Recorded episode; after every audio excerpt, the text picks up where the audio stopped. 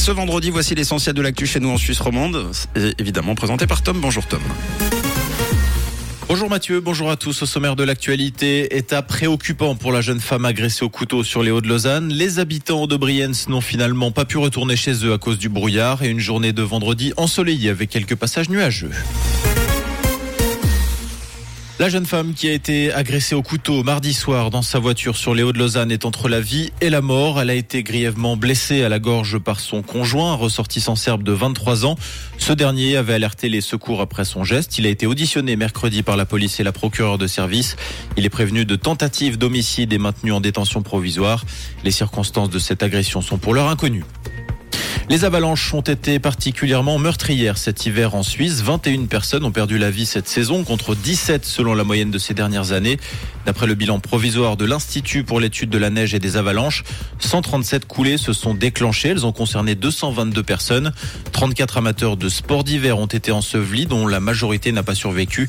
La plupart des victimes d'avalanches effectuaient des randonnées à ski. La désillusion était grande à Brienz hier en raison d'un épais brouillard. Les habitants n'ont pas pu retourner chez eux.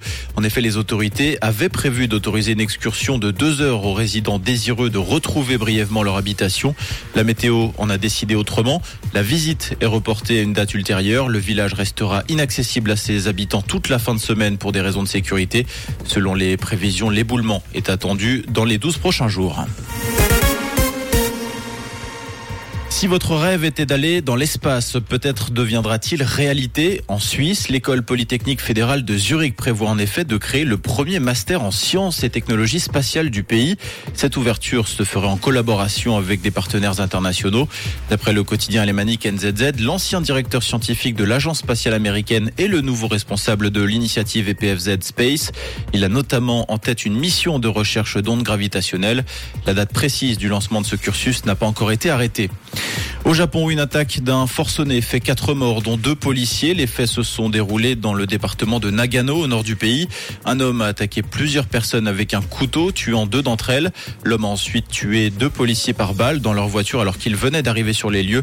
Le suspect a été arrêté. Un mot de sport pour terminer. Le parcours de la Suisse s'arrête au stade des quarts de finale lors de ces mondiaux de hockey sur glace. Les hommes de Patrick Fischer ont buté sur l'Allemagne et concèdent la défaite 3-1. Les Suisses qui n'ont pas conjuré le mauvais sort, l'année passée, ils avaient été éliminés au même stade de la compétition par les États-Unis. Et pour cette fin de semaine, un temps ensoleillant toute région avec quelques nuages à prévoir. On compte 10 degrés à Bulle et à Écharlens et 12 degrés sur les quais à Montreux et à Châtel-Saint-Denis avec le développement de cumulus en montagne pour cet après-midi et des températures très douces en journée. Une belle fin de semaine et bon week-end avec Rouge. C'était la météo, c'est Rouge.